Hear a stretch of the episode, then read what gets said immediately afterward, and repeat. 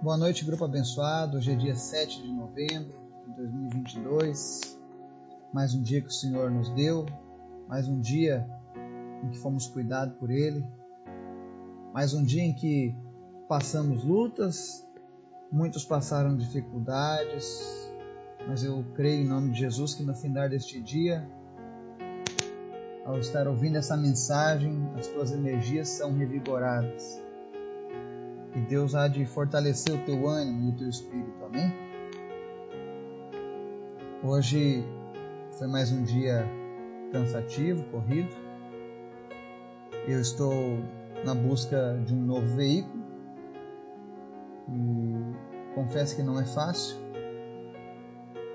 pois eu estou procurando um veículo que possa atender a minha demanda para a família, para o trabalho e também para minha vida missionária, né?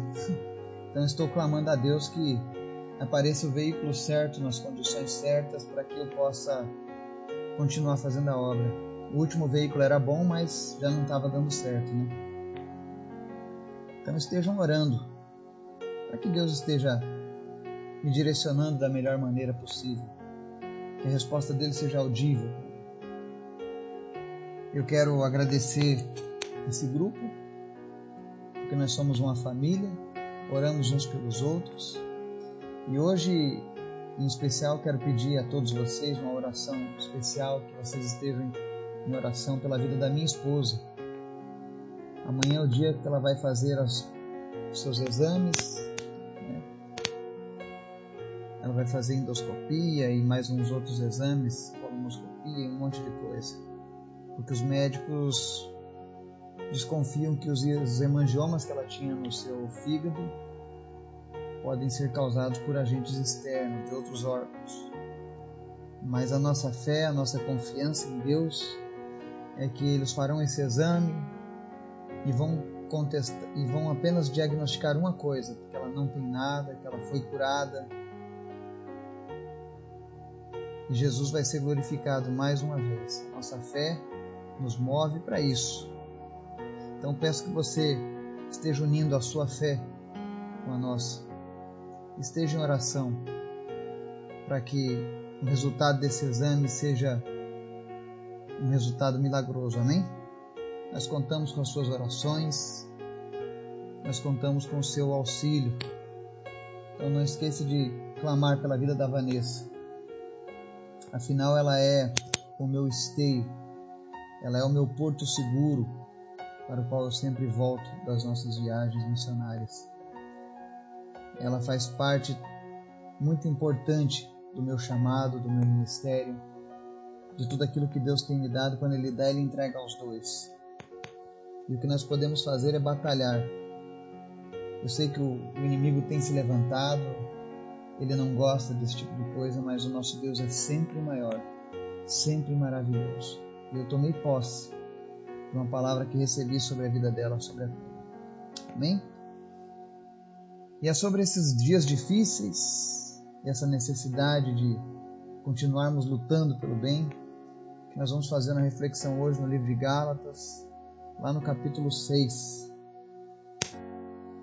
Mas antes da gente começar o estudo de hoje, quero convidar você para o nosso momento de oração. Amém?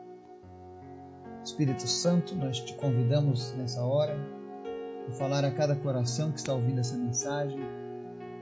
Nós pedimos agora, Pai Celestial, que no nome de Jesus, o Senhor venha trazer paz, o Senhor venha revigorar as energias, o Senhor venha trazer respostas às orações dessas pessoas que estão clamando a Ti nesse momento. Obrigado pelo Teu amor, obrigado pela Tua bondade, Obrigado pela tua promessa de que, por mais que as trevas se levantem, o maligno não pode nos causar dano permanente. Obrigado, Jesus, pela segurança que nós temos em Ti. Desde já, Senhor, eu te apresento cada família, cada pessoa que está nos ouvindo agora. Que Teu Espírito Santo visite essa pessoa e que ela sinta a Tua presença, Pai. E que ela saiba que Tu és um Deus vivo Deus, em nome de Jesus, eu te apresento os enfermos. Eu oro para que pessoas que estejam enfermas nesse momento, incluindo a minha esposa, sejam curadas. em nome de Jesus. Eu ordeno agora que todo câncer, todo tumor, todo pólipo e em nome de Jesus, desapareça agora, para honra e glória do Senhor Jesus. Que paralíticos comecem a ter movimentos onde não tinham mais, cegos voltem a ver, surdos voltem a ouvir e mudos voltem a falar em nome de Jesus. Em nome de Jesus, Deus, aquele que está preso pelo domínio do vício, da bebida, dependência química, tabagismo, em nome de Jesus, que essa pessoa receba agora uma força sobrenatural, Deus, e ela se livre de tudo aquilo que atrapalha, de tudo aquilo que prejudica a sua saúde, de tudo aquilo que prejudica o templo do Espírito, que é o nosso corpo. Senhor, em nome de Jesus, eu oro pela nossa nação. Deus, que prevaleça sempre a tua verdade nas nossas vidas. Nós não queremos a mentira sobre a vida do nosso povo. Nós não queremos que o brasileiro seja conhecido lá fora por um povo corrupto, como um povo que não tem lei, como um povo que não respeita a lei. Mas em nome de Jesus, que a nossa nação seja conhecida como uma nação que teme ao Senhor, Pai. Por isso eu te peço, Deus, levanta todos os teus filhos na nossa nação, em oração, por um futuro melhor. E o único jeito de ter um futuro melhor para o nosso país, Deus, não são apenas os políticos, mas é nós levarmos uma vida voltada nos teus princípios, voltada nos teus caminhos, Pai. Que isso seja uma realidade nas nossas vidas. Que da mesma maneira que as pessoas protestam por justiça, pela verdade, elas possam protestar contra o pecado, que elas possam protestar, meu Deus, contra uma vida longe do Senhor. Nos desperta, Pai, como nação, como teus filhos. Derrama amor nos nossos corações pelos nossos irmãos. Até mesmo, Deus, por aqueles que têm uma fé diferente da nossa. Até mesmo por aqueles que nos perseguem. Coloca amor no nosso coração por cada uma dessas pessoas. E fala conosco nessa noite, Pai. É o que nós te pedimos em nome de Jesus. Amém. Palavra de hoje, lá em Gálatas, capítulo 6, nos versos 7 ao verso 10, diz assim: Não se deixem enganar, de Deus não se zomba, pois o que o homem semear, isso também colherá. Quem semeia para a sua carne, da carne colherá destruição. Mas quem semeia para o espírito, do espírito colherá a vida eterna. E não cansemos de fazer o bem, pois no tempo próprio colheremos, se não desanimarmos. Portanto, enquanto temos oportunidade, façamos o bem a todos, especialmente aos da família da fé. Amém?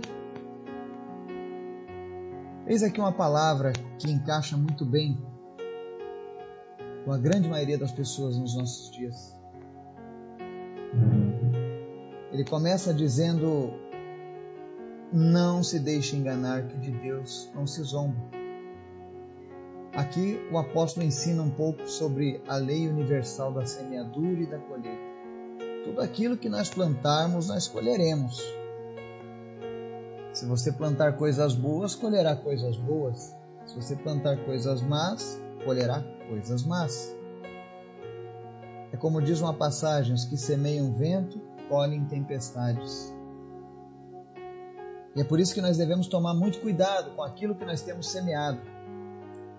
O que é que você tem semeado na sua vida? Vale a pena a gente lembrar que se você entregou a vida para Cristo, você nasceu de novo, é uma nova criatura. E nós temos por obrigação semear coisas boas. Semear alegria, semear o amor, semear a justiça, semear a compaixão e principalmente semear a palavra de Deus. Uma vez as pessoas me perguntaram por que, que eu evangelizo tantos lugares fora, se eu ainda tenho tantos familiares que precisam ser alcançados. E eu disse para aquela pessoa: Bom, eu já preguei para todos os meus familiares. Quem faz a obra não é o Eduardo, é o Espírito Santo, através do poder da palavra.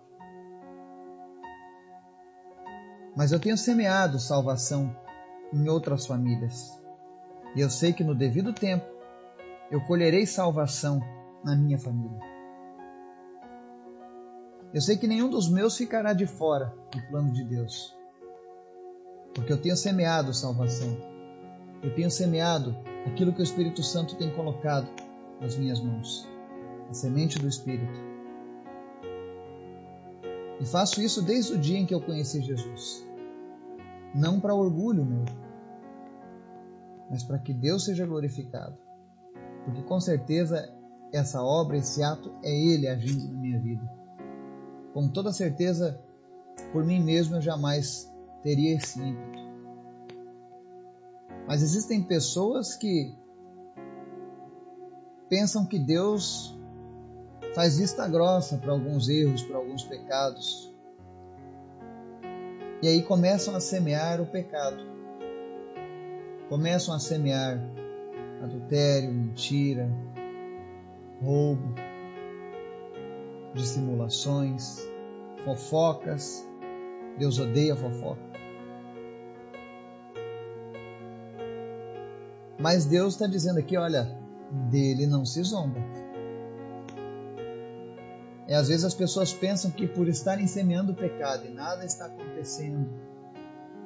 É interessante isso. Tanto semeando no pecado quanto semeando as coisas boas, tem horas que nós somos imediatistas e queremos a resposta. Por exemplo, você está fazendo bem e orando para que Deus abra a porta de um emprego. Aí você quer que o emprego saia hoje. Mas tem sementes e quem vive com a agricultura, quem tem uma horta em casa, quem já plantou, sabe disso. Tem sementes que levam 30, 45, 50. Tem coisas que levam até 40 anos para dar um fruto. Tem plantas assim. Então, de acordo com aquilo que você está semeando e o retorno que você espera, às vezes leva um tempo. A mesma coisa acontece com quem está semeando no pecado, semeando na carne. Ela está ali pecando, passou um mês, dois meses, um ano, nada está acontecendo, não veio nenhuma punição, nenhuma resposta negativa de Deus. E ela pensa: bom, deve estar tá tudo tranquilo, vou continuar. Cuidado. Chegará o tempo da colheita. Eu não digo isso porque eu quero teu mal. Pelo contrário, a palavra de Deus quer que você evite esse tipo de problema. Deus quer te poupar disso. Porque o verso 8 ele diz assim: Quem, se, quem semeia para sua carne, da carne colherá destruição. Então, se você tem semeado para a sua carne, o que é semear para a carne? É eu fazer a minha vontade. É eu fazer as coisas que a minha carne me pede. Eu sempre digo: a nossa carne é a nossa maior inimiga. Ela se apresenta como uma vontade que quer nos, que quer nos agradar o, o solteiro, a carne oferece para ele o sexo fácil, fora do casamento.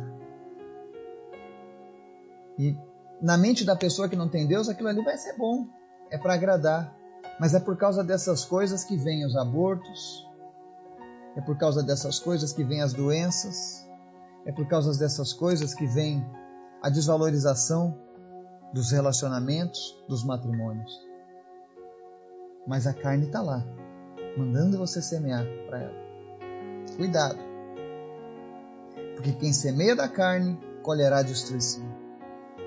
Isso é algo universal, independente da sua religião. Só que diferente de algumas religiões que dizem: ah, não, isso vai acontecer na próxima reencarnação, no próximo ciclo kármico. Não, você vai colher na tua própria vida mesmo. E a maior destruição que a, a semeadura da carne pode causar ao homem é essa separação eterna da presença de Deus.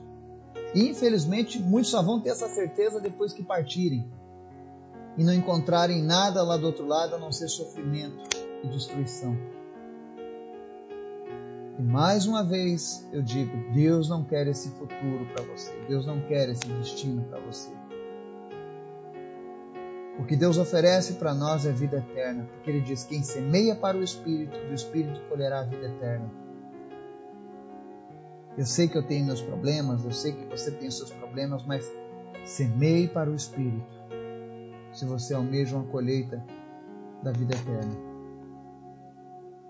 Semeie a palavra de Deus, faça coisas boas, coisas pelas quais você possa ter o retorno da parte de Deus. Isso é semear no Espírito.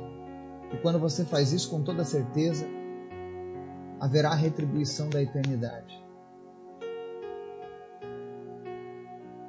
Mas por que, que eu disse que esse tema tem a ver com os nossos dias? Porque a gente vê muita maldade acontecendo. Nós vemos pessoas fazendo o bem e ainda assim sendo atacadas. Nós vemos pessoas lutando para fazer a coisa certa e ainda assim são mal vistas pela sociedade. E olha que eu sei muito bem disso. A gente sabe que no Brasil, por muitos anos, e até hoje em alguns lugares, ainda existe uma rixa entre as religiões, especialmente contra os protestantes, dos quais eu sou identificado com a doutrina. E muitas vezes, eu fazendo bem, as pessoas me julgando, me criticando. Claro, são pessoas que não me conhecem e tampouco conhecem a Deus, porque se conhecessem a Deus jamais fariam isso. Mas hoje nós vivemos uma sociedade de valores invertidos. E é por isso que o apóstolo diz: não nos cansemos de fazer o bem, pois no próprio tempo colheremos. Ontem mesmo eu fui convidado por um amigo aqui da cidade para visitar algumas pessoas. Eu visitei um empresário aqui da nossa cidade que estava triste, estava enfermo, se sentia sozinho, estava sentindo a falta dos filhos, porque os filhos não o visitavam. Depois que cresceram, depois que ganharam tudo, o abandonaram. E aquele homem se sentia sozinho.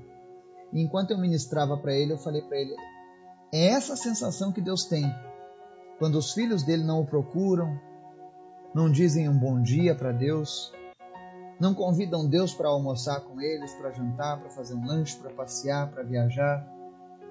Na hora de dormir não dizem boa noite, papai. Não perguntam. Claro que a gente sabe que Deus é, ele não tem problemas no seu dia a dia, mas não custa de vez em quando a gente fazer uma loucurinha dessas. Dizer, e aí, pai, como foi o seu dia? Você já fez isso com Deus? Vale a pena. Deus gosta da nossa atenção porque Ele é um pai. Quem é pai, mãe, entende esse sentimento. E aí nós visitamos esse empresário. Logo depois eu saí para visitar um senhor lá de Panambi, no Rio Grande do Sul. E ele tinha quebrado um fêmur, deslocado uma bacia, está com uma suspeita de um câncer de próstata tem mais de 80 anos e ele mora com outras pessoas que também estão com a saúde bem debilitada. E foi um momento maravilhoso ali, dar atenção para aqueles irmãos da fé que já estão na fase mais idosa. E ali eu compartilhei com eles um pouco sobre a nossa viagem lá na Etiópia e graças a Deus eles tiveram a fé deles animada e foi muito bom aquele momento. Quando eu cheguei hoje, ainda descobri que esse senhor, que eu orei por ele, que eu conheci ontem, eu fui lá para fazer uma visita, foi um dos primeiros empregadores do meu pai há muitos e muitos anos atrás. Então, a gente vê que todas as coisas que são semeadas são colhidas, porque meu pai disse que quando trabalhou com aquele homem, sempre foi muito bem tratado e agora, de uma maneira universal, Deus me leva lá na casa daquele mesmo homem para orar por ele, para dizer para ele que ele não está sozinho, apesar de estar também com os filhos morando em outros países, outros lugares distantes, mas que ele tem uma família em Cristo. E foi muito bom. Eu passei ontem a tarde inteira, cheguei e fui direto para a igreja para pregar. Cheguei tarde da noite, por isso os nossos estudos estão saindo um pouquinho mais tarde. Mas tenha certeza, tudo isso é porque Deus está apressando esses dias. E não canse de fazer o bem, porque a gente vai colher o resultado disso, se não desanimarmos, é o que diz o verso 9. Porque tem muitas pessoas que estão desanimando de fazer o bem. E o meu conselho para você é desligue a televisão, desligue o rádio, se isso está atrapalhando a tua saúde, se isso está tirando o teu otimismo com o amanhã, se isso está tirando o teu otimismo de continuar fazendo as coisas certas, desligue a TV, pare de falar com as pessoas que te colocam para baixo e comece a gastar mais tempo na presença de Deus, lendo a palavra dele. Porque se você se desanimar e parar de fazer o bem, você não vai colher aquilo que está sendo preparado para você. E aí ele termina aqui o verso 10 dizendo: Portanto, enquanto temos oportunidade, façamos o bem a todos, especialmente aos da família da fé. Aproveite o tempo que Deus tem dado para você, a sua saúde, a sua locomoção, os seus dons naturais, e use isso para fazer o bem a todos, mas especialmente aos teus irmãos na fé. É isso que Paulo está dizendo, especialmente aos, aos da família da fé. A Bíblia diz que Deus não faz acepção de pessoas, mas Ele recomenda que a gente ajude especialmente aos nossos irmãos, para que eles possam continuar abençoando outras pessoas. E eu tenho uma ilustração que vem bem a calhar. Quando você vai viajar de avião, e aí as aeromoças, os, os comissários, os comissários de bordo fazem aquela apresentação da em caso de emergência, né? Abrir as portas e tudo mais, mas tem uma que chama muita atenção, que é o uso da máscara de oxigênio em caso de despressurização. Eles ensinam sempre, primeiro o adulto coloca a máscara em si mesmo, depois ele vai ajudar as crianças ou os que estão incapacitados de fazer aquilo. Porque a tendência natural do ser humano, do pai, da mãe, é quando acontece uma coisa, primeiro ajudar o filho, primeiro ajudar uma criança. Mas a lógica correta é: se é uma situação de risco, eu preciso estar bem para poder ajudar as pessoas. Eu preciso estar bem primeiro para ajudar um filho ou uma criança que está próxima de mim. Porque se eu não fizer isso, de cuidar a mim mesmo, eu vou desmaiar. E aí quem vai ajudar a criança? Ou aquele que está incapacitado de colocar a própria máscara? A mesma coisa com os, os nossos irmãos na fé. Ajude eles. Você tem algum irmão que está passando por uma luta?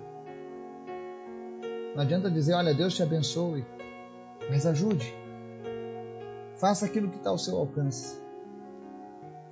Porque com certeza depois disso, essa pessoa vai ter ânimo para ajudar outras pessoas. Aqueles que ainda não conhecem a palavra, por exemplo. É isso que o apóstolo está dizendo aqui. Ele não está mandando fazer uma acepção por fazer acepção, mas ele está nos ensinando que precisamos manter os nossos soldados bem equipados, bem alimentados na linha de batalha. Não podemos abandonar os soldados feridos e sair cuidando dos de fora, porque nós precisamos que o nosso exército esteja de pé. Que o Espírito Santo de Deus ele venha falar o teu coração nessa noite, que ele venha te trazer ânimo e que você não desista, não desanime. Ainda que as iniquidades, ainda que as maldades se multipliquem nos nossos dias, ainda que as pessoas digam para você que não vale a pena ficar fazendo bem, continue fazendo bem eu tenho certeza, pela palavra de Deus, não a palavra do Eduardo, porque a minha palavra não tem valor algum, mas a de Deus tem. Ele não mente e ele é fiel, e ele diz que no próprio tempo nós colheremos. Que Deus nos abençoe e nos guarde, que amanhã seja um dia em que tenhamos excelentes notícias. No nome de Jesus. Amém.